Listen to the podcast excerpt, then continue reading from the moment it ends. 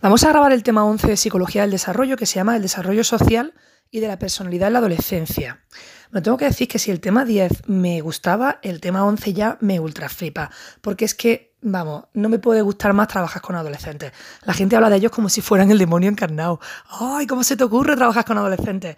Me ultra flipa. Porque los adolescentes son esos preadultos, esos son esos, son esos hombres y mujeres en potencia que están llenos de ilusión, de deseos, de sueños, pero también de miedo, de inquietudes. Y acompañarlos es que es un privilegio. Así que bueno, vamos a ver este tema, que es muy cortito, me da pena que sea tan corto, que tiene una introducción, una pregunta en la que nos habla de qué es la adolescencia, otra sobre qué es la pubertad una pregunta cuatro que mm, profundiza en el desarrollo psicosocial durante la adolescencia y se ven pues, las principales eh, perspectivas teóricas. Y por último, tenemos una pregunta 5 que nos habla del autoconcepto y la autoestima en la adolescencia. Pues venga, vamos con esa introducción en la que nos habla de algo curioso y es que la adolescencia es una construcción social, es decir, que la, sociedad ha construido el concepto de adolescente, ¿no? Y hasta el siglo XX, pues eh, no se había considerado en el mundo occidental como una etapa vital independiente. Esto nos lo dice Papalia en 2009. ¿Quién, ayudaron a sentar las bases teóricas para el estudio científico de la adolescencia? Pues fueron Eric Erickson y James Marcia. Ellos lo que hicieron es que contribuyeron eh, a su representación como un periodo marcado por las disyuntivas vitales y la presencia de crisis. Desde luego, el adolescente es eh, una caja de dudas, de disyuntivas vitales, qué hago, qué elijo, por dónde tiro, qué trabajo elijo, qué carrera elijo, eh, con, qué, con quién, a quién le doy mi primer beso. Si es que es tan guay la adolescencia. Y luego la presencia de crisis. ¿Quién soy yo? Porque no me conformo ya con lo que antes vivía porque lo que antes me decían ahora ya no me sirve. Precisamente la palabra crisis viene del griego Mm, y, tiene que ver con tomar una decisión. Viene de un verbo kreinen que significa tomar una decisión. Es decir, que, bueno, pues tengo, tengo un problema, tengo una situación en la que debo elegir. Bueno, pues hay una serie de, investigaciones recientes que a pesar de, esta, de esto que hemos dicho, de que eh, la, adolescencia pues es un periodo de crisis, ¿no? de, de, disyuntiva, pues hay una serie de investigaciones recientes que apuntan a que la transición realmente entre la infancia y la adultez es más sosegada. Pero bueno, vámonos con la pregunta 2 que habla de la adolescencia. Bueno, la adolescencia suele caracterizarse como un periodo de transición entre la niñez y la edad adulta, que lo acabamos de decir. Y en él se producen pues, cambios, transformaciones. Eh, ¿A qué niveles? Pues en el desarrollo físico, en el desarrollo cognitivo y en el desarrollo psicosocial de la persona. En el desarrollo físico, evidentemente, porque hay un desarrollo sexual, a nivel cognitivo, porque el niño entiende más cosas, entiende, tiene un conocimiento más complejo del mundo, y a nivel psicosocial, porque experimenta muchas situaciones que le llevan a estados anímicos nuevos, ¿no? Podríamos preguntarnos, oye, ¿cuándo comienza y cuándo termina la adolescencia? Pues parece que hay, hay un amplio consenso con respecto al inicio de esta etapa, pero no hay acuerdo con respecto a cuándo termina. Así que parece ser que sí, que el establecimiento del comienzo de la pubertad eh, está bastante aceptado en una edad concreta, pero el momento de la finalización pues no se ponen de acuerdo. La Organización Mundial de la Salud, por ejemplo, pues dice que la adolescencia se extiende desde los 10 hasta los 19 años. Otros autores, como Gossens, pues dicen que el final de esta etapa es más tarde, no es a los 19, sino que es a los 22. Y luego autores como Arnett, pues dicen que, oye, que el final de la adolescencia a los 22, que tampoco lo ve él eso tan claro, porque desde los 18 hasta los 25 años, los individuos se encuentran todavía en un periodo de transición. ¿Y qué es lo que determina que estén en ese periodo de transición? Pues el hecho de que ellos no se perciben a sí mismos como adultos, ¿no? Y además tampoco han, han asumido las responsabilidades propias de estos. Y estaba pensando que es que realmente con 24 años poca gente eh, ya se ha casado, eh, vive independiente de sus padres y tiene un trabajo hoy en día, ¿no? Entonces, pues sí, eh, se encuentran en un periodo de transición todavía y a esta etapa Arnett le denomina adultez emergente. la concepción actual de esta etapa de la vida pues la de la adolescencia, es producto de factores sociohistóricos.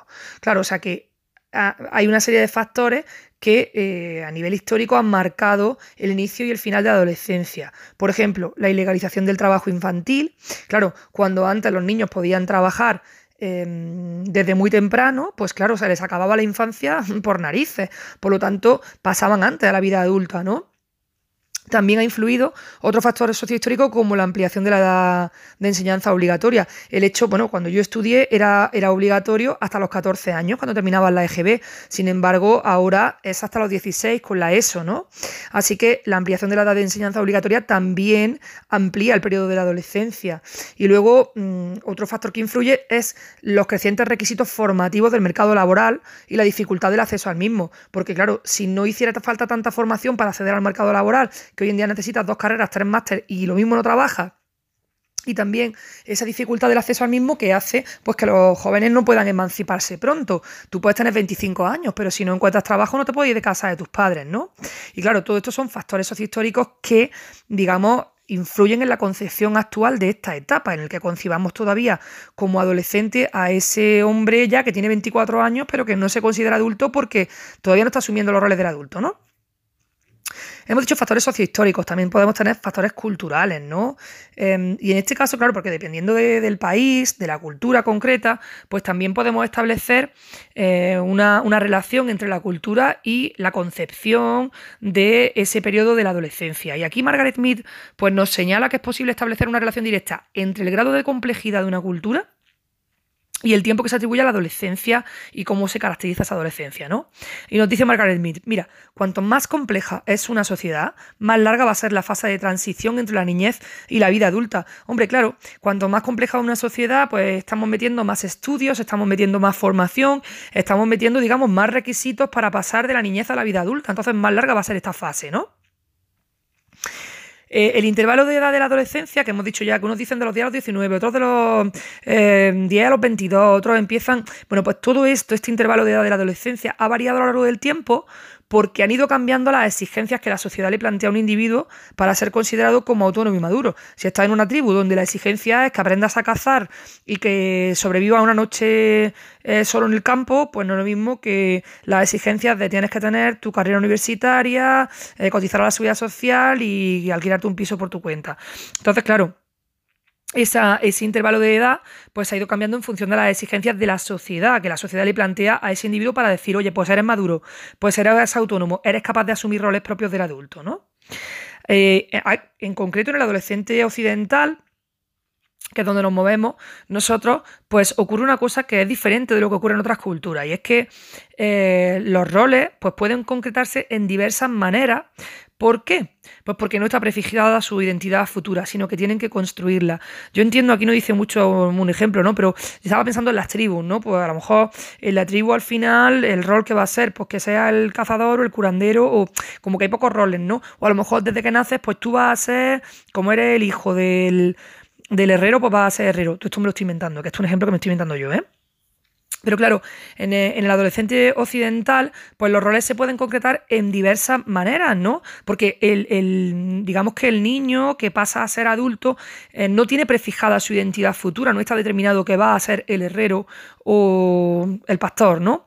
Bueno, pues en este sentido tendríamos una propuesta, la propuesta de Javi Gurst, que sería ilustrativa, sobre cuáles serían las tareas evolutivas que corresponden a la adolescencia, y es que él la fija entre los 12 y los 18 años.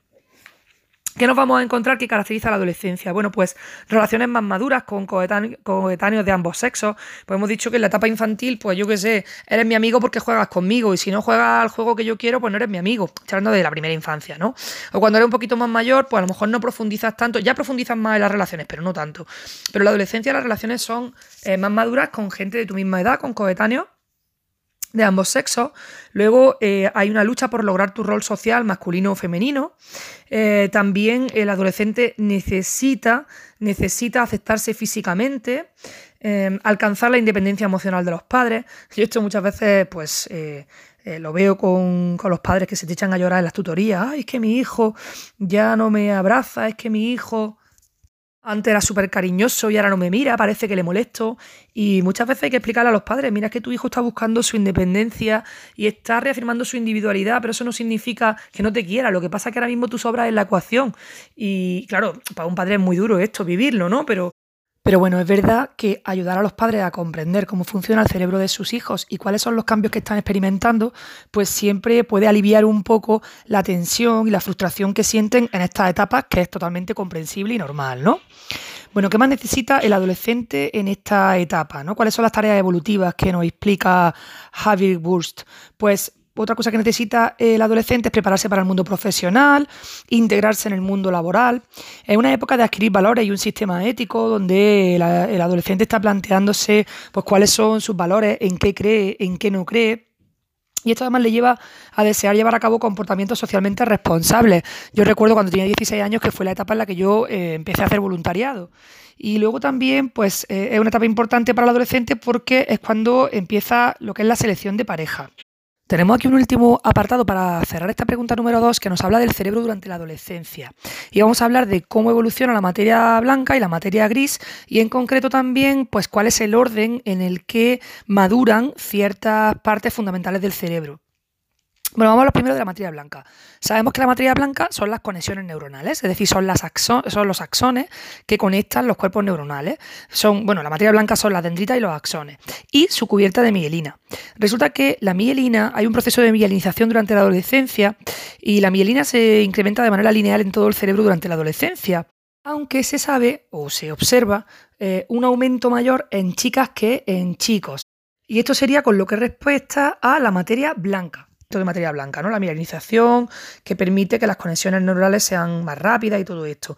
Eh, con respecto a la materia gris, que serían los cuerpos, los somas de las neuronas, ¿qué patrón siguen? Bueno, pues siguen un patrón de incremento de U invertida, es decir, que hay un amplio aumento inicial, una estabilización y luego una caída hacia el final de la adolescencia, ¿no? Además, eh, sabemos y esto, por eso los adolescentes a veces hacen cosas que mm, dices, qué barbaridad.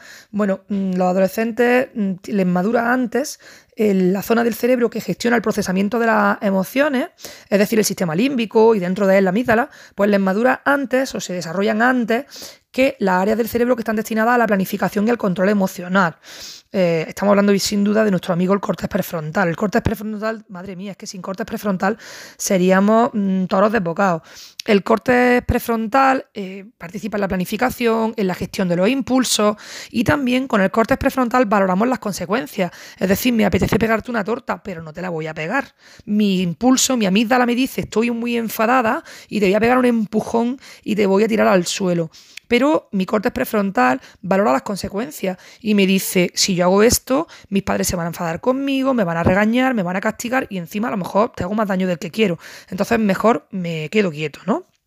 Resulta que el corte prefrontal es la última parte del cerebro que madura. Por eso tenemos un niño ahí que está con su amígdala hiperestimulada y su corte prefrontal en obras, en obras. Está ahí con Building Works y bueno, vamos a ver, ¿no? Por dónde salimos, ¿no? Eh, claro, este patrón de maduración del cerebro es el que puede explicar el comportamiento adolescente, las conductas de riesgo, porque los adolescentes están deseando hacer puenting, fumándose el porro, mm, hacer cosas, mm, pues eso, arriesgadas, ¿no?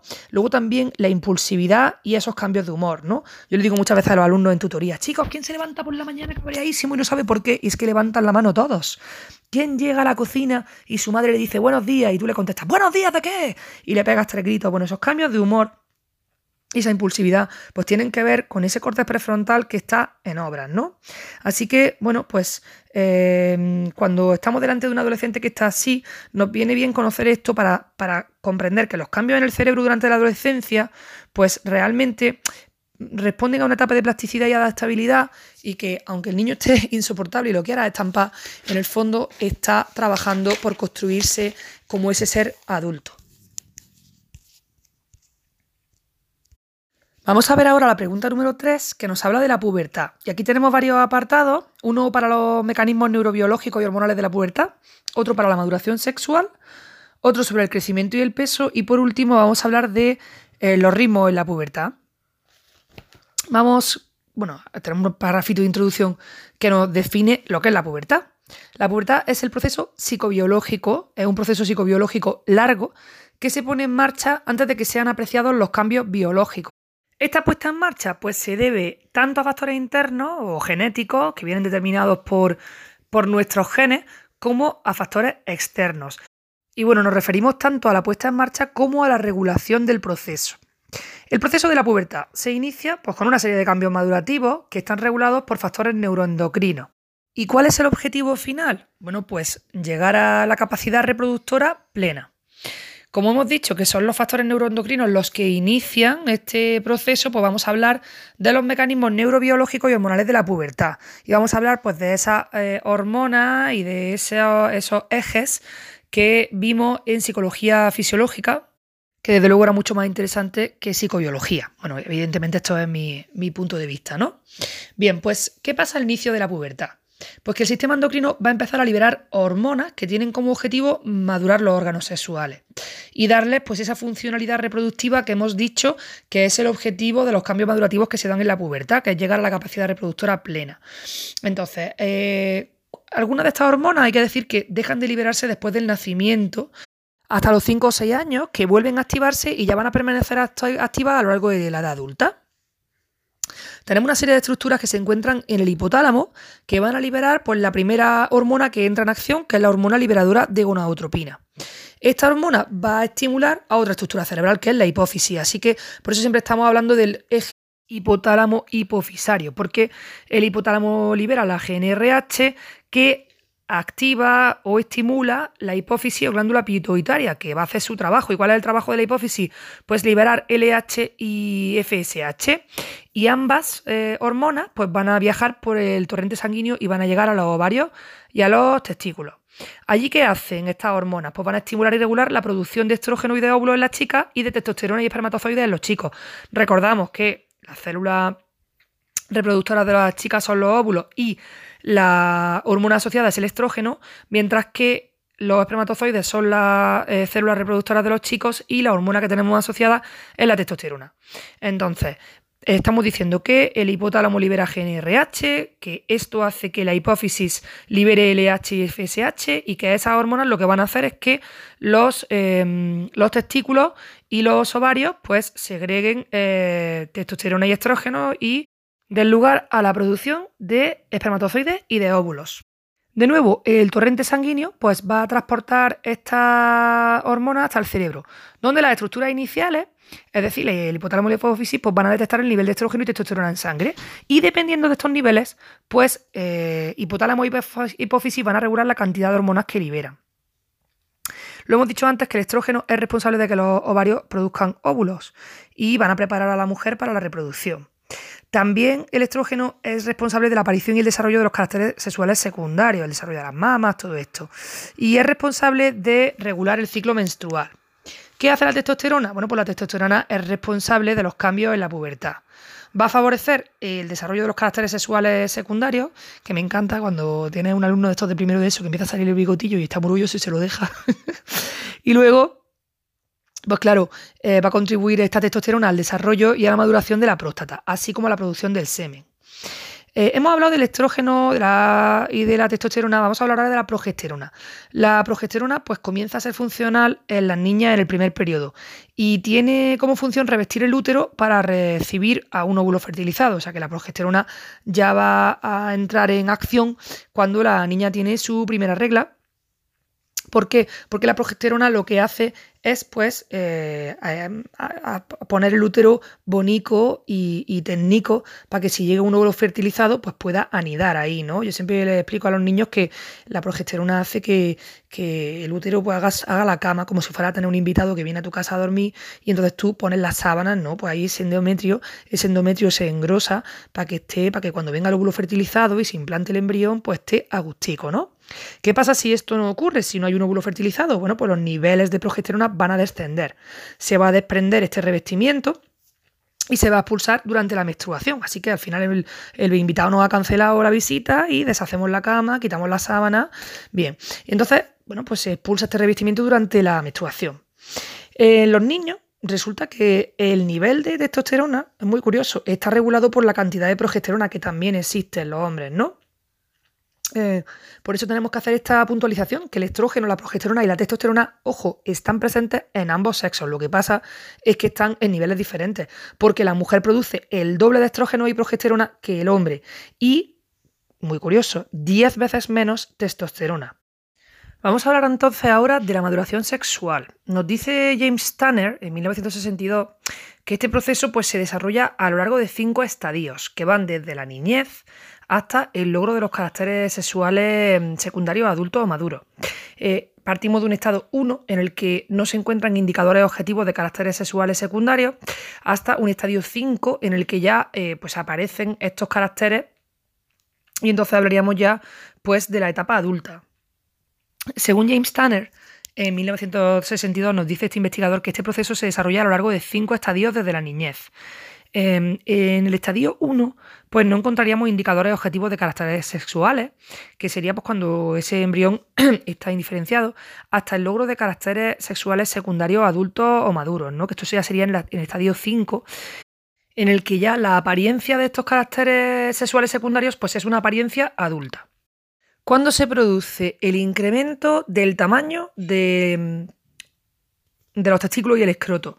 Bueno, pues según los criterios estadísticos se considera normal que este incremento se produzca entre los 9 y los 14 años y de forma progresiva pues se va a producir el aumento del tamaño del pene y la aparición de vello púbico, así como de vello en la cara y el cambio en el tono de voz. ¿El inicio de la pubertad se produce al mismo tiempo en chicos y en chicas? No, es más tardío en los chicos, es decir, que las chicas inician la pubertad antes. Sin embargo, hay que decir que los cambios físicos y fisiológicos, pues realmente en ambos sexos se atienen a una secuencia estable. ¿Cuánto dura el proceso de maduración sexual? Desde el primer aumento del volumen de los testículos hasta que ya pues, se considera que hemos llegado a ese estadio 5, pues entre 3 y 4 años, ¿no? En las chicas la aparición de la telarquia, la telarquia es el, comienzo del, bueno, el crecimiento de las mamas, ¿no? Pues en las chicas la aparición de la telarquia es esperable entre los 8 y los 13 años y de manera gradual pues el pecho comienza a crecer y a conformarse. El vello axilar se hace más profuso, más tupido y las caderas pues empiezan a hacerse más anchas y curvadas a la vez que el vello púbico pues va aumentando y se van produciendo cambios en el tono de la voz. ¿Cuánto dura también este proceso de maduración sexual? Pues entre dos años y medio y tres años. O sea, que entre los, chicos era entre tres y cuatro años y en las chicas entre dos y medio y tres años. Normalmente la primera menstruación suele aparecer en las niñas en los seis meses siguientes a la aparición del botón mamario. ¿Cuándo aparece la primera regla en las chicas? Pues esto es muy interesante porque se ha hecho un estudio a lo largo del tiempo, es decir, a mediados del siglo XIX empezó a registrarse la edad de menarquia, la edad de la aparición de la primera regla. Y esto nos ha permitido observar pues, un adelanto progresivo de la edad en la que aparece esta primera menstruación, porque eh, a mediados del siglo XIX esta edad se situaba entre los 16 y 17 años y medio, y un siglo después se sitúa entre los 12 y medio y los 13 años y medio. Esto es bastante heavy, ¿no? ¿Cuál es la causa de este adelanto? Bueno, pues se atribuye principalmente a variables epigenéticas, es decir, variables del ambiente, como por ejemplo la mejora en las condiciones de salud y también eh, las condiciones de vida de la población. ¿no? Sin embargo, eh, aunque estamos diciendo que de, mitad del siglo XIX hasta ahora pues ha habido este eh, adelanto progresivo de la edad, hay que hacer bueno, una matización y es que en las dos últimas décadas del siglo XX, ¿vale? Años, claro, 80, 90, ¿no? Pues en las últimas dos décadas del año, perdón, del siglo XX, resulta que se ha, parece haberse atenuado esta, este adelanto progresivo, ¿no? Como un poco estabilizarse, o sea, ya, vamos, que ya no vamos a llegar ahí, venga, y dentro de 50 años, en vez de 12 años y medio, va a ser 9 años y medio. No, se ha producido una estabilización. Y esta estabilización entendemos que se debe a procesos genéticamente eh, programados de maduración neurofisiológica y endocrina. Es decir, que vale, hay variables epigenéticas, eh, una mejor alimentación, mejores condiciones de salud que han hecho que, eh, que, el ambiente moldee esa edad de primera regla, esa menarquía. Pero de pronto esto se estabiliza porque es que los genes ya no dan para más. Es decir, no dan para más, quiero decir que los procesos que están genéticamente programados para madurar a nivel neurofisiológico y endocrino eh, son los que son y no es posible esperar que el adelanto se siga produciendo hasta edades mucho más tempranas, ¿no? De hecho, si la pubertad comienza en las niñas antes de los 8 años y en los niños antes de los 9, ah, hablamos de pubertad precoz. Y esto es un motivo de evaluación y de intervención médica. Eh, ¿Cuáles serían? Bueno, hemos dicho antes que los factores ambientales pues han hecho, o sea, las variables epigenéticas han hecho que, se, haya un aumento, un adelanto progresivo de la edad en la que se produce la menarquia. Vale, ¿cuáles serían los factores ambientales que ejercen una influencia en el comienzo de la pubertad? Ya no hablamos de la menarquia, sino el comienzo de la pubertad. Bueno, Pues, por ejemplo, un factor que puede hacer que una niña empiece una pubertad precoz sería el estrés familiar. Parece que eso pues, parece influir esto en una pubertad y por tanto en la edad de la menarquia, ¿no? Eh, Graver, Brooks, Gunn y Warren pues, hicieron un estudio donde controlaban las variables de edad de la menarquia de la madre y otros factores del entorno.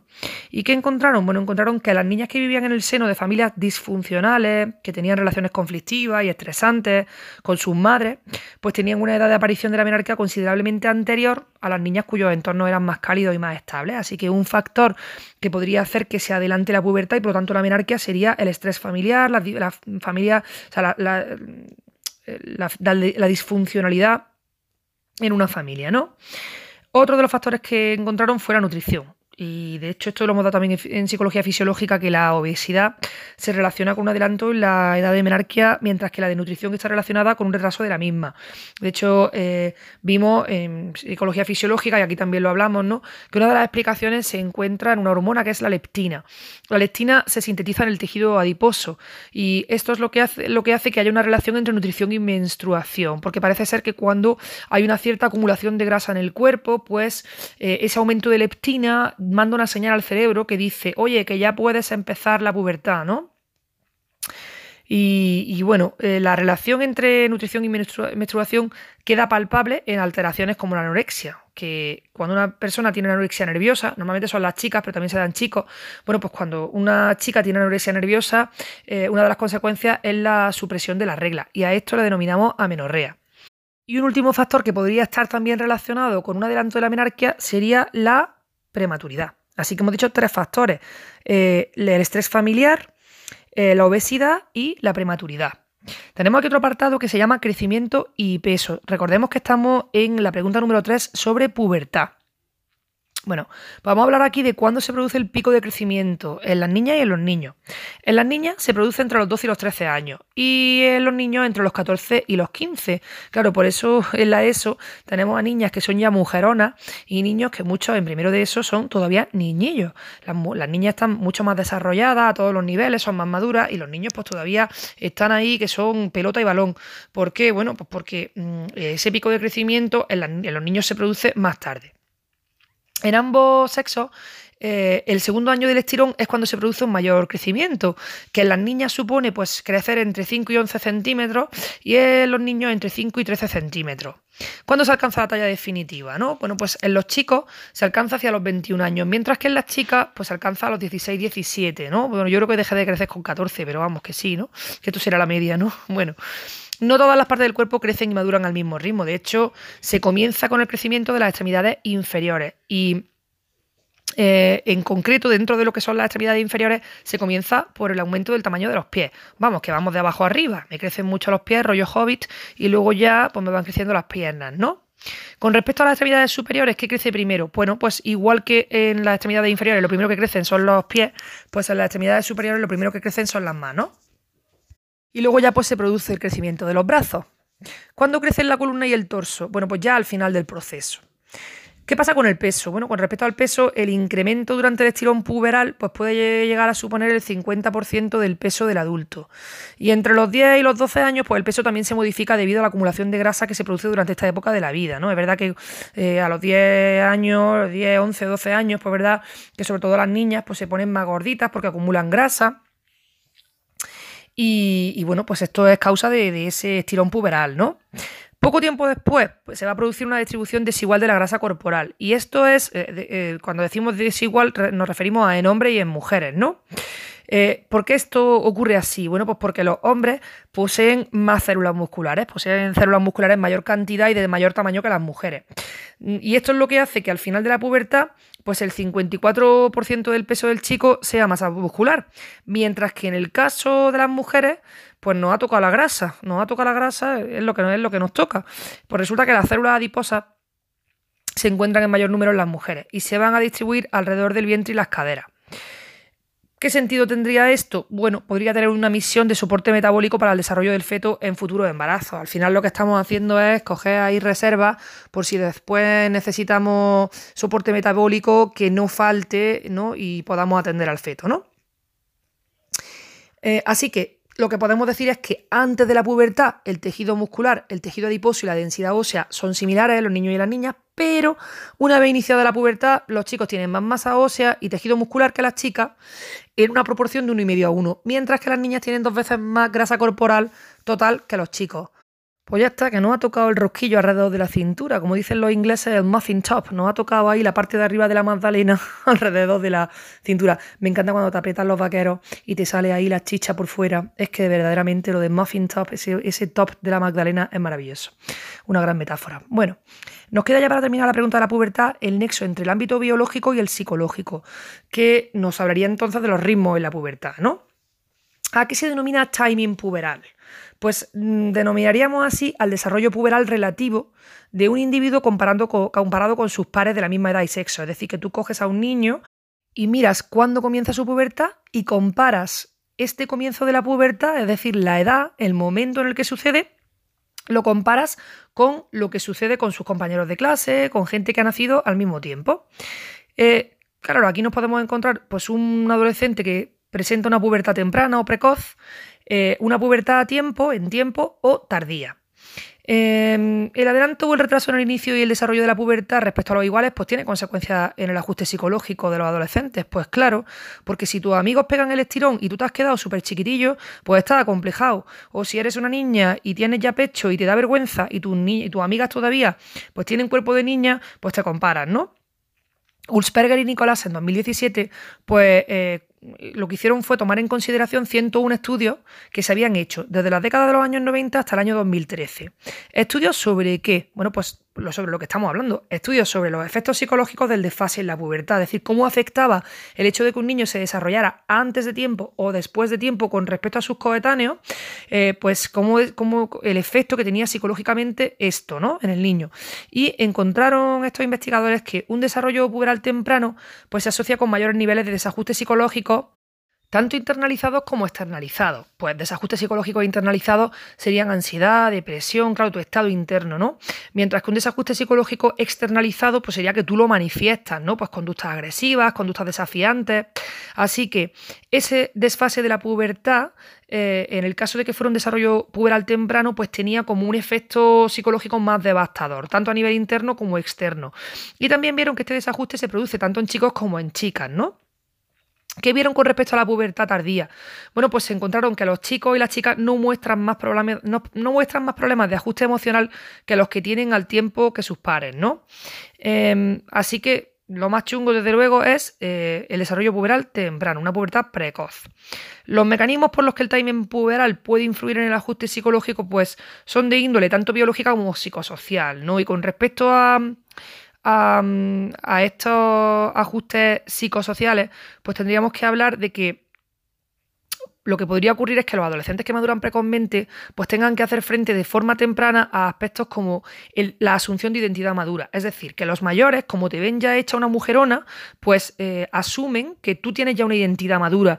Entonces, eso me pasa a mí en, mi clase de primero de eso, ¿no? Pues tengo una niña que es altísima y una niña que ya está muy desarrollada. Entonces, ¿qué pasa? Que tú la miras y te crees que es más mayor de lo que es, pero sigue teniendo 12 años. Bueno, pues esto sería eso, ¿no? Eh, ese, conflicto que surge de desajuste psicosocial porque los mayores lo tratan como alguien más mayor, ¿no? Luego también, pues conflictos con sus iguales, puede provocar conflictos con sus iguales o con personas de mayor edad que las pueden sexualizar de manera no deseada eh, en sus relaciones. Claro, pues como pareces una mujer, te trato como una mujer y te sexualizo, espero de ti a lo mejor ciertas conductas sexuales, ¿no? Luego conflictos, pueden surgir también conflictos con los padres o con los maestros, ¿no? que pueden tender a ejercer una mayor presión y demanda de responsabilidad o madurez en momentos anteriores a los que evolutivamente corresponde de manera natural. Si es que al final es lo mismo, que como tú pareces un pedazo de tío, pues aunque tengas 12 años, como parece que tienes 16, pues te exigen una responsabilidad, una madurez eh, y te están pidiendo algo que a lo mejor evolutivamente no corresponde a tu nivel de madurez emocional y cognitivo en el momento que estás, ¿no? Pues eh, hemos dicho entonces que esto sería como a nivel psicosocial. Biológicamente, bueno, pues la pubertad temprana también puede influir en el desajuste psicológico debido a que supone la liberación precoz de hormonas sexuales que van a tener pues un efecto en la estructura y funcionamiento del cerebro. Así que al final, pues el desarrollo es un complejo interjuego entre factores biológicos y psicosociales.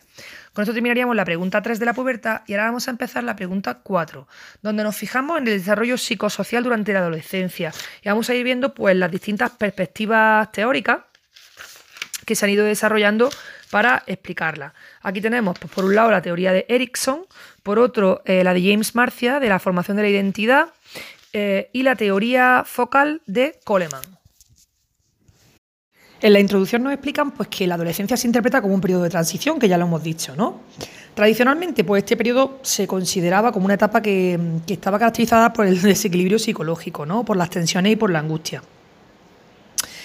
Eh, Stanley Hall caracterizaba este periodo como una etapa turbulenta, dominada por conflictos y cambios del estado de ánimo. Y por su parte, el psicoanálisis, de la mano de Anna Freud y de Peter Bloss, pues mantiene que esta etapa supone un momento de gran vulnerabilidad, ya que los cambios fisiológicos se producen en la emergencia de las pulsiones sexuales y eso pues va a hacer al adolescente proclive a las alteraciones y desequilibrios psicológicos.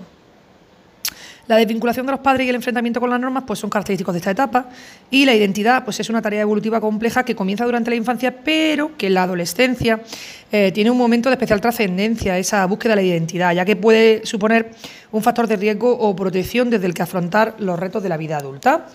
Así que pues todo esto son un poco como una introducción para ahora hablar de las distintas teorías y empezamos con la de Erickson, que nos habla de la adolescencia como la búsqueda de un sentido coherente del yo. Erickson tiene una teoría, una teoría que se ocupa del progreso del yo, de la evolución del yo a lo largo de toda la vida. Y lo que hace es que considera aspectos sociales y culturales. ¿Qué dice Erickson sobre la adolescencia? Bueno, pues él dice que este, bueno, que el desarrollo psicosocial se produce a través de un continuo, ¿no? que es una cosa gradual. Eh, y, se, y se da pues, a través de una serie de etapas que incluyen tensión entre dimensiones positivas y negativas. ¿Cuál va a ser la característica esencial de esta etapa? Bueno, pues la gestión de una crisis de, personalidad. Es decir, que en un momento determinado se pasa de una etapa a otra porque surge una crisis, surge una crisis de personalidad y eh, el individuo debe gestionarla. ¿Qué va a suponer esta crisis? Que ya dijimos anteriormente que, que venía de un verbo griego que significaba tomar decisiones. Bueno, pues va a suponer afrontar y evidentemente superar pues, un reto psicosocial.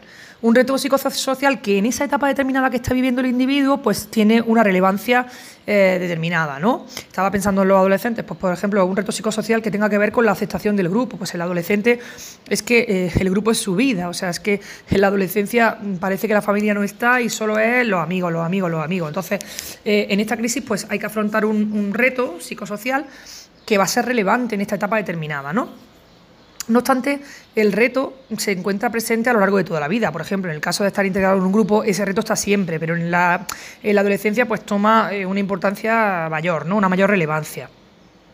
Erickson eh, hizo una cosa con el término crisis y es que eh, dijo, mira, a mí no me gusta mucho esta palabra, yo voy a dejar de usar este término y me voy a referir más bien a, a tendencia en conflicto o en competición. Porque decía Erickson que a él le resultaba, hablar de tendencia en conflicto y en competición, le resultaba más descriptivo eh, del hecho de que en cada etapa existe cierta polaridad. Vamos, que no es que no dijera que el niño, bueno, el adolescente estuviera pasando una crisis, sino simplemente que en cada una de las etapas había, había tendencias, posiciones, extremos que estaban en conflicto, que competían entre sí. Y le gustaba decir este término porque, pues, eh, digamos que mostraban esa polaridad que existe en cada etapa. Eh, ¿En qué se basa, según Erickson, el desarrollo saludable del yo? Bueno, pues se basa, que lo hemos, dejado entrever hace un segundo, eh, se basa en la superación de las crisis de desarrollo que se presentan en cada etapa. Es decir, que eh, el niño tiene, el niño o el adulto, es decir, en cada etapa, el niño, el adolescente, el adulto, pues en cada etapa hay un conflicto en las tendencias, no sé si elegir esto o aquello, se contraponen dos tendencias, surge una crisis y en función de que lo resuelva de manera apropiada, pues eh, se va a desarrollar de forma saludable el yo. Si la crisis se resuelve de forma positiva, pues va a emerger una potencialidad o virtud que es específica de esta fase. Y en este caso, pues el yo sale fortalecido con esta eh, nueva virtud. Estaba pensando en la canción, ¿no? What doesn't kill you make you stronger. Lo que no te mata, pues te hace más fuerte. Al final, si superas ese escollo, pues sales fortalecido y surge una virtud eh, donde tú ves que algo que para ti era un reto, un desafío, te ha permitido crecer y, bueno, pues claro, tu yo, tu yo eh, se desarrolla de una forma saludable porque, digamos que mejoras, ¿no? Hay que decir que al principio, pues la teoría de Erickson eh, señalaba que la superación de, la etapa suponía la desaparición de la dimensión negativa. Eh, pero luego ya más tarde, en momentos posteriores, el autor dijo, realmente no desaparece la dimensión negativa, o sea, es decir, ambas dimensiones pueden estar presentes. Lo que pasa es que hay un predominio claro de una sobre otra, ¿no? Digamos como que hay una clara victoria de la dimensión positiva sobre la negativa, pero eso no significa que la dimensión negativa desaparezca, tenga que desaparecer, ¿no? Eh, ¿De dónde vienen las crisis o los conflictos a los que debe enfrentarse el individuo? Pues suelen provenir del entorno social. Y este entorno social es el que va a dotar a los individuos de mecanismos de superación eh, para poder afrontar con éxito este conflicto. Esta etapa que, las etapas que pasa em, el individuo cuando supera la crisis, pues son una serie de estadios que son jerárquicos. Y esto lo que significa es que cada nuevo estadio pues, supone la superación del anterior. Es decir, que es como una escalera, ¿no? Que si subes al 3 es porque ya has superado el escalón 2, ¿no? O si estás en el 4 es que ya has superado el 1, el 2 y el 3, ¿no? ¿Cómo tenemos que entender estos estadios? Pues lo tenemos que entender desde el punto de vista de un proceso eh, de cambio hacia una estructura mayor de diferenciación interna, de complejidad, de flexibilidad, de estabilidad. Es decir, que el individuo está creciendo y cada estadio, cada paso, cada paso siguiente, pues supone una mayor complejidad del individuo, una mayor flexibilidad y también una mayor estabilidad, ¿no? El desarrollo de la personalidad eh, el cambio que el niño va experimentando en ese proceso en el que se va convirtiendo en un adulto a través de la adolescencia, pues este desarrollo de la personalidad no se va a llevar a cabo de forma aleatoria, sino que va a seguir una secuencia determinada. Y para Erickson, alcanzar esta, o sea, tener una identidad, pues supone alcanzar una concepción coherente e integrada del yo. Claro, esta concepción coherente, ¿qué es lo que tiene integrado? Pues tiene integrado eh, una serie de valores, metas, creencias eh, a los que el individuo tiene que acceder de forma consciente y autónoma y con los que tiene que comprometerse de la misma manera. Es decir, claro, es que el niño, bueno, el adolescente está en una revisión de quién es, en qué cree, cuáles son sus valores, cuáles son sus objetivos, qué quiero en la vida. Claro, valores, creencias, metas. Y tiene que acceder de forma consciente y autónoma. Necesita reflexionar sobre ello y comprometerse, ¿no? Eh, esta concepción de, la identidad pues eh, está influida por valores sociales y culturales donde el individuo se desarrolla, evidentemente, no van a ser las mismas las creencias o las metas eh, según donde vivas, porque claro, hay una clara influencia de la cultura, ¿no? Una característica esencial de esta etapa son las nuevas capacidades que va adquiriendo el adolescente, tanto cognitivas como biológicas como sociales. Claro, es mucho más capaz de muchas cosas, es decir, es más, capaz de reflexionar a nivel eh, cognitivo, evidentemente su maduración biológica le hace ser capaz también de nuevas acciones. Y bueno, pues es muy típico de esta etapa, las nuevas capacidades y también los nuevos retos personales y sociales a los que se enfrenta, ¿no? Y se trata de una etapa pues en la que tiene que afrontar una nueva manera de entenderse a sí mismo y al mundo que le rodea. Y tiene que generar una nueva manera de gestionar estos nuevos retos. ¿Cuál es el objetivo? Pues resolver la crisis de identidad que se presenta en forma de dos posibles resultados. Es decir, que ante esa crisis que todos los adolescentes pasan, puede haber dos posibles resultados. Uno sería estancarse en la confusión de los diversos roles a los que tiene que enfrentarse en esta etapa, o por el contrario, pues alcanzar una identidad integrada. ¿Qué supone esta, identidad integrada? Bueno, pues por una parte que el adolescente asuma de forma consciente y autónoma cuáles son sus compromisos personales y sociales, que los asuma, y por otra parte, pues que hay una convivencia armónica de los diferentes roles en las diferentes áreas psicosexuales y psicosociales que son propias de la adolescencia. Así que identidad, esta identidad supone que asuma conscientemente los compromisos personales y sociales y por otro lado, que todos esos roles en las distintas áreas eh, psicosociales y psicosexuales pues convivan de forma armónica. Aquí tenemos eh, un cuadro de la formación de la identidad durante la adolescencia en el modelo de Erickson, donde nos explica, pues, eh, cuál es, eh, bueno, en esta etapa y en esta, a lo que él llama las tendencias de conflicto, pues explica cuál es el motivo de la crisis, ¿no? Tenemos, pues, que, como hemos dicho, se puede alcanzar la identidad integrada o, por otro lado, pues, estancarse en la confusión de roles. Esto sucede de los 12 a los 20 años, ¿no? Y Erickson nos habla, pues, de, en concreto, cinco áreas de identidad cinco áreas de identidad que necesitamos que se integren y convivan armónicamente para que el, adolescente pues, pueda superar el reto y alcanzar una identidad integrada. Y esas áreas de identidad son la identidad psicosexual, la identidad ideológica, la psicosocial, profesional y la identidad cultural y religiosa. Si es que tenemos un adolescente que está dándole al coco todo el día, que está pensando quién soy, de dónde venimos, a dónde vamos, creo, no creo, qué voy a ser de mayor, es que... tiene un montón de retos, ¿no? Como dice aquí, de tendencias en conflicto. Y bueno, ¿cuáles son las características de la tarea evolutiva que tiene que superar para adquirir la identidad en cada una de estas áreas? Bueno, pues en la identidad psicosexual necesita alcanzar sentimientos de confianza y lealtad con alguna persona con quien pueda compartir el amor.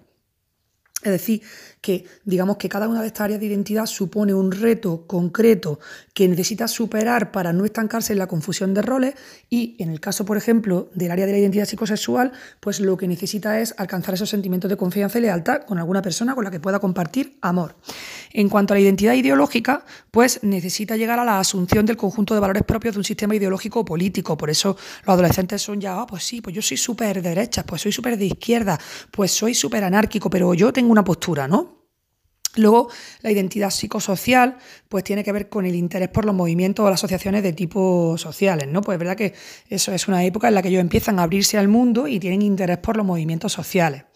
En la identidad profesional, pues encontraríamos que el adolescente para integrar, eh, digamos, para conseguir esta eh, personalidad eh, integrada, esta identidad integrada, pues necesita seleccionar alguna profesión a la que dedicar su energía y sus capacidades, es decir, que necesita crecer profesionalmente. Y por último, con respecto al área de la identidad cultural y religiosa, pues en esta etapa tiene el reto de consolidar su experiencia cultural y religiosa y va a fortalecer el sentido espiritual de la vida.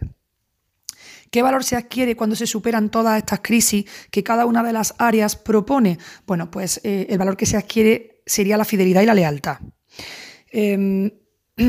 Em, si lo pensamos, la intolerancia de los adolescentes ante ideas diferentes a las suyas, o por ejemplo el hecho de que excluyan a otras personas, son mecanismos de defensa. ¿De defensa frente a qué? Bueno, pues frente a todas las emociones que produce la confusión de identidad. Es decir, yo estoy intentando afianzar mi identidad. Yo en cada una de las áreas de identidad psicosocial, ideológica, psicosocial, estoy intentando evolucionar y superar un reto. Entonces, como yo estoy un poco cagado, o sea, estoy pasando un mal rato, porque es que tengo las emociones a flor de piel. Y, por ejemplo, con respecto a la identidad ideológica, yo estoy intentando superar el escollo de saber cuáles son mis valores propios, cuáles son, a, qué sistema ideológico o político me adhiero. Y ahora que estoy ya descubriendo que soy de este color, ahora vienes tú y me cuentas las cosas de otro color. Y yo te digo, pues no me da la gana, pues eso no tiene razón. ¿Por qué me enfrento? ¿Por qué soy intolerante a ideas diferentes a las mías? Hombre, porque yo estoy intentando aquí componer mi identidad y afianzarme y estar seguro de aquello en lo que creo. Y ahora tú vienes a explicarme que es de otra manera. Pues no, reacciono, porque tengo las emociones eh, muy, muy a flor de piel, ¿no? Eh, y esto, claro, es porque yo todavía no tengo una identidad personal madura y estoy intentando forjarla, ¿no? Una de las nociones más interesantes de, este autor, de Erickson, es la noción de moratoria psicosocial. ¿A qué se refiere este concepto? Bueno, pues hablamos de moratoria, de moratoria mm, psicosocial eh, a ese periodo de demora o de aplazamiento que la sociedad proporciona durante esta etapa al adolescente en su exigencia para que asuma roles de adulto. Es decir, que como el niño está entre la infancia y la edad adulta, pues les damos un tiempo para que experimenten, para que busquen una identidad integrada y coherente y entonces eh, aplazamos las exigencias de ejercer roles de adulto. Es decir, que los dejamos eh, asumir, no asumir ciertas responsabilidades que ya esperamos de un adulto porque sabemos que están haciendo su trabajo de experimentar y buscar su identidad. ¿no? Y Erickson sitúa esta etapa de la adolescencia, la etapa de la adolescencia en general, entre los 20, entre los 20 y los 30 años. Tenemos ahora James Marcia, que nos queda, y la teoría social de Coleman. Bueno, ¿qué dice James Marcia? Pues él dice que la búsqueda de la identidad durante esta etapa se define mejor en torno al grado en que los adolescentes exploran los diferentes roles y su nivel de compromiso con alguno de ellos. Estamos hablando de roles y nivel de compromiso porque para James Marshall la adolescencia supone cuatro estados de desarrollo de la identidad del yo en los que se combinan dos dimensiones. Por un lado la crisis y por otro lado el compromiso. Es decir, esa exploración de los diferentes roles por un lado y por otro lado el nivel de compromiso que el adolescente tiene en, esta, en, esta, en, este proceso de superar esa crisis. ¿no?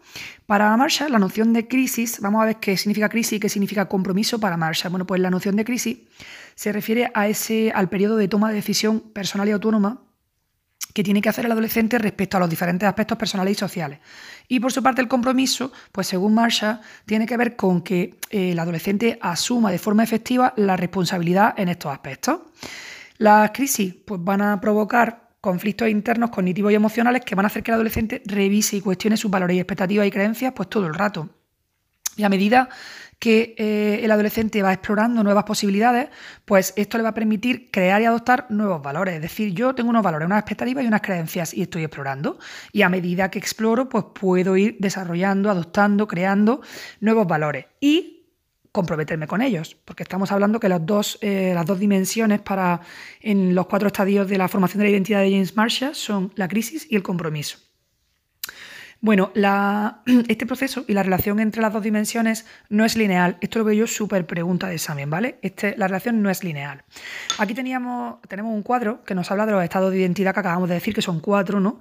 Y donde nos explica pues, las características principales de cada uno de estos estados de identidad y cuál es el resultado de eh, explorar, de asumir la crisis y, por otro lado, pues comprometerse.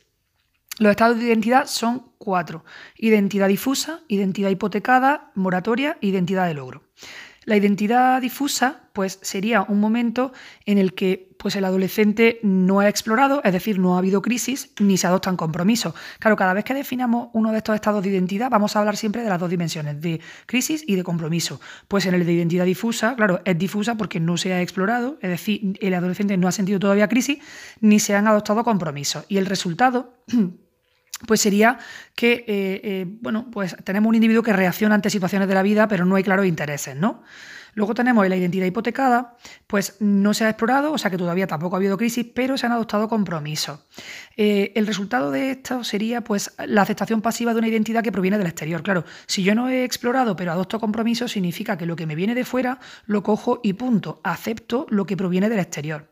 Esto puede ser una manera de evitar el malestar del conflicto eh, porque claro, cuando tú tienes que contraponer dentro de ti mismo, tienes que hacer una reflexión consciente de tus variables, de tus creencias y, ojo, que lo más importante, tienes que ponerlas, digamos, en tela de juicio y cuestionar si realmente tú crees en eso. Eso requiere un esfuerzo cognitivo que provoca malestar. Entonces tú dices, pues mira, evito la exploración. Por eso en la identidad hipotecada es muy interesante, me gusta el término de identidad hipotecada, porque cuando tienes una hipoteca, tu casa no es tuya, es del banco, ¿no? Pues esto es un poco igual, ¿no? Tu identidad no es tuya, es del que está fuera. El que está fuera, pues, eh, digamos que te da una serie de pautas y tú, pues, no exploras dentro de ti quién eres. Entonces, aceptas pasivamente una identidad que proviene del exterior, pues probablemente de tus padres o de personas que para ti son un referente, y eh, pues ya está, pues no exploras pero sí adoptas compromisos. Por eso ya no estamos en el de identidad difusa, porque en la identidad difusa sería ni crisis ni compromiso. Aquí no tenemos crisis, pero sí compromiso. Luego tenemos la identidad, el estado de identidad de moratoria. Aquí se van explorando diferentes alternativas, es decir, que ya sí hay crisis, pero no se llega a ningún compromiso. Claro, aquí tendríamos, pues, el resultado sería la indefinición en el que todas las opciones están abiertas. Decir, pues, pues, sí, pues puede ser que sí, pues puede ser que no. Oye, pues a lo mejor soy de derecha, pues a lo mejor soy de izquierda, pues a lo mejor estoy de acuerdo con esto, pues a lo mejor no, ¿no? Vamos, que estoy explorando, pero se posponen los compromisos. No, digamos que el, el estado de identidad de moratoria es un estado donde todas las opciones están abiertas y pues yo simplemente estoy haciendo una investigación y un análisis de lo que hay. Por último tenemos el estado de identidad de logro, ¿no?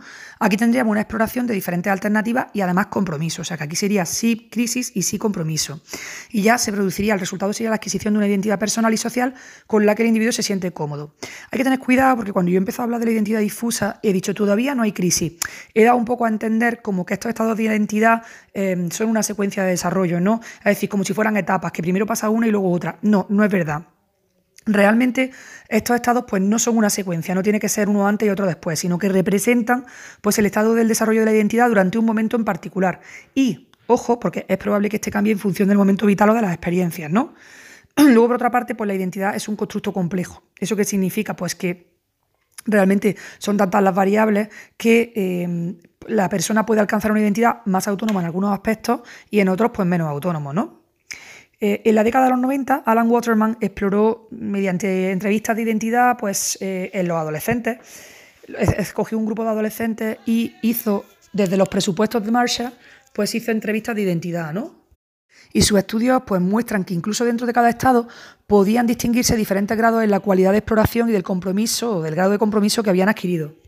¿Cómo se manifestaba esta diferente cualidad del compromiso o de la exploración? Hombre, pues por ejemplo, en el caso de la exploración, esta podía ser más profunda o menos profunda, o ser más o menos restringida en cuanto a los diferentes ámbitos. Y en el caso del compromiso, bueno, pues podía ser más o menos profundo y también eh, la motivación para tal compromiso podía haberse debido a motivaciones intrínsecas, es decir, porque hay algo dentro de mí que me dice que quiero, o extrínsecas, porque tengo refuerzos externos, ¿no? Entonces, estos hallazgos pues apoyan la idea de que existen diferencias importantes en la manera en que viven y gestionan los retos los adolescentes. Y entonces tendríamos que preguntarnos pues, si realmente se trata de una etapa de especial dificultad. Y así terminamos pues, la parte del enfoque de James Marshall de la formación de la identidad. Nos queda ya solo la teoría focal de Coleman, que eh, con esta cerraríamos esta pregunta, y nos habla de que Coleman pues, llevó a cabo un estudio con una amplia muestra de adolescentes que procedían pues, de población normal. Los adolescentes tenían 11, 13, 15 o 17 años, ¿no? ¿Qué se les preguntaba en el estudio? Pues se les preguntaba por sus actitudes, por sus opiniones acerca de ciertos aspectos como, por ejemplo, la, la autoimagen, el sentido de la independencia, se les preguntaba por las amistades, cómo eran sus relaciones con sus padres o por los estudios, ¿no? Así que autoimagen, independencia, amistades, padres y estudios. Otra cosa que les preguntaban, pues era em, cuál era la importancia o el grado de preocupación que sentían en cada uno de esos asuntos. Es decir, que les hacían preguntas sobre cada uno de los ámbitos y luego, oye, eh, ¿cuál es la importancia que tú le das o de qué, de qué manera estás preocupada pues, por tus amistades o por tus padres o por el estudio, ¿no? Bueno, por las relaciones, ¿no? Eh, en la mayoría de los aspectos resulta que las actitudes y las opiniones de los adolescentes variaban en función de la edad. Y cuando alcanzaba su máximo, cuando alcanzaban su máximo eh, cada uno de estos aspectos, pues dependía del aspecto del que se trataba. O sea, a lo mejor algún aspecto se alcanzaba ya al tope con 13 años y otro se alcanzaba con 15 y otro con 17, ¿no? Y esta constatación precisamente es la que llevó a Coleman a proponer su teoría focal. ¿De dónde viene eso de teoría focal? Pues viene de foco. Porque lo que nos dice Coleman es que los adolescentes realmente no se enfrentan simultáneamente a todos los retos. Es decir, el adolescente tiene una serie de retos psicológicos, sociales, relativos a todos los ámbitos que hemos dicho, amistades, independencia independencia, relaciones con sus padres, los estudios. Y lo que dice Coleman es, mira, un adolescente no se enfrenta a todo a la vez, sino que en esta etapa de transición, normalmente el adolescente va a abordar o va a abordar o va a poner el foco en la resolución de uno, de un reto o varios retos, pero no todos a la vez. ¿Qué retos va a elegir? Pues los que le resultan más relevantes o críticos en cada momento, o ese reto que dice, es que yo esto lo tengo que resolver, es que yo necesito, es decir, eso que para el adolescente es muy relevante, a lo mejor en un momento determinado son los estudios, en otro momento la relación con sus padres, en otro la, la amistad. Entonces, el adolescente aborda, pone el foco en ese problema en ese ámbito que le resulta más relevante o más crítico en ese momento. Y solo los adolescentes que se enfrentan a varios aspectos de forma simultánea, esos son los que van a vivir esta etapa como una verdadera crisis. Entonces, pues eh, lo que viene a decir Coleman es mm, que no es para tanto la adolescencia, solo si en esta etapa de transición abordamos todos los retos al mismo tiempo. Entonces el niño se nos agobia, obviamente, ¿no? Eh, esta teoría focal la podemos entender como un modelo de estadio. ¿Por qué? Bueno, eh, en primer lugar, porque la noción de estadio es más flexible. Es más flexible porque no es necesaria la resolución de un aspecto para pasar a otro, ¿no? Eh, es verdad que muchos individuos se enfrentan a más de una cuestión al mismo tiempo, pero bueno, que la noción de estadio pues, es más flexible, ¿vale? Luego también nos gusta más hablar de estadios porque ni la edad ni el nivel de desarrollo están asociados a cada, a cada estadio, es decir, que no pueden diferenciarse unos de otros con límites precisos, ¿no? Y tampoco responden de manera precisa a un nivel de desarrollo determinado. Y lo último que tenemos que decir de este modelo es que no se puede considerar que exista una secuencia de estadios fija, ¿no? Por ejemplo, a lo mejor nos encontramos una cultura donde una secuencia de desarrollo concreta se da más, es decir, es más frecuente, pero eso no significa que no puedan darse otras múltiples secuencias, ¿no?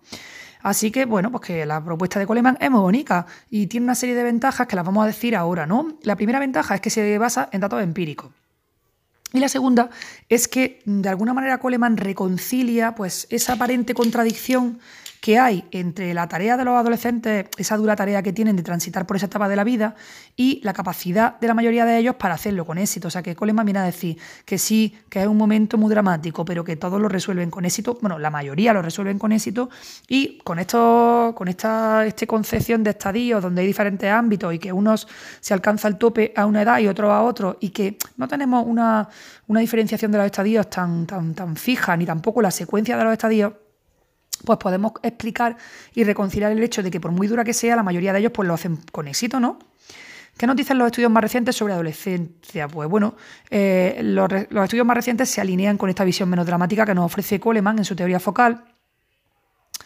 Y, y, bueno, aunque los estudios muestran un aumento de los conflictos con los padres y también un incremento de comportamientos desafiantes durante los primeros años de adolescencia, pues también muestran que después de un periodo de ajuste, pues todos ellos disminuyen hacia la adolescencia media. Y esta tendencia, pues, se ve influida por variables como pues, la cualidad anterior de la relación entre padres e hijos. Que sí, que al principio los padres se cortan las venas porque los niños están insoportables, los retan, hay muchos conflictos y hay, pues eso, un incremento de comportamientos desafiantes al principio, durante los primeros años. Pero cuando ya se llega a la adolescencia media, pues eh, digamos que nos tranquilizamos y hay un periodo de ajuste. Y claro, esto también va a depender, esa tendencia va a depender de cómo era la relación previa. Hombre, si la relación era malísima, pues a lo mejor no se arregla tanto como si era normal, ¿no? Eh, ¿Qué tenemos que decir para cerrar esta pregunta con relación a la psicopatología? Eh, eh, los adolescentes que tienen problemas. Pues bueno, que uno de sus factores predictivos de mayor peso serían los factores de riesgo durante la infancia, tanto el propio individuo como los entornos familiares o sociales. O sea, que si un niño tiene una infancia chunga, pues esto es un factor predictivo, tiene, una, tiene factores de riesgo en su infancia, pues esto puede predecir una adolescencia donde eh, estén presentes las psicopatologías. Claro, es que es evidente, por eso a los niños hay que cuidarlos, porque si no luego tenemos ahí hermano mayor, ¿no?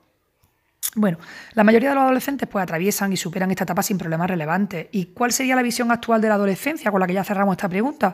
Bueno, pues que es una etapa de la vida que tiene una serie de cambios biológicos, cognitivos, psicológicos y sociales que suponen una puerta a una mejor comprensión del mundo de sí mismo, eh, a la autonomía personal y a la búsqueda de una identidad personal y social.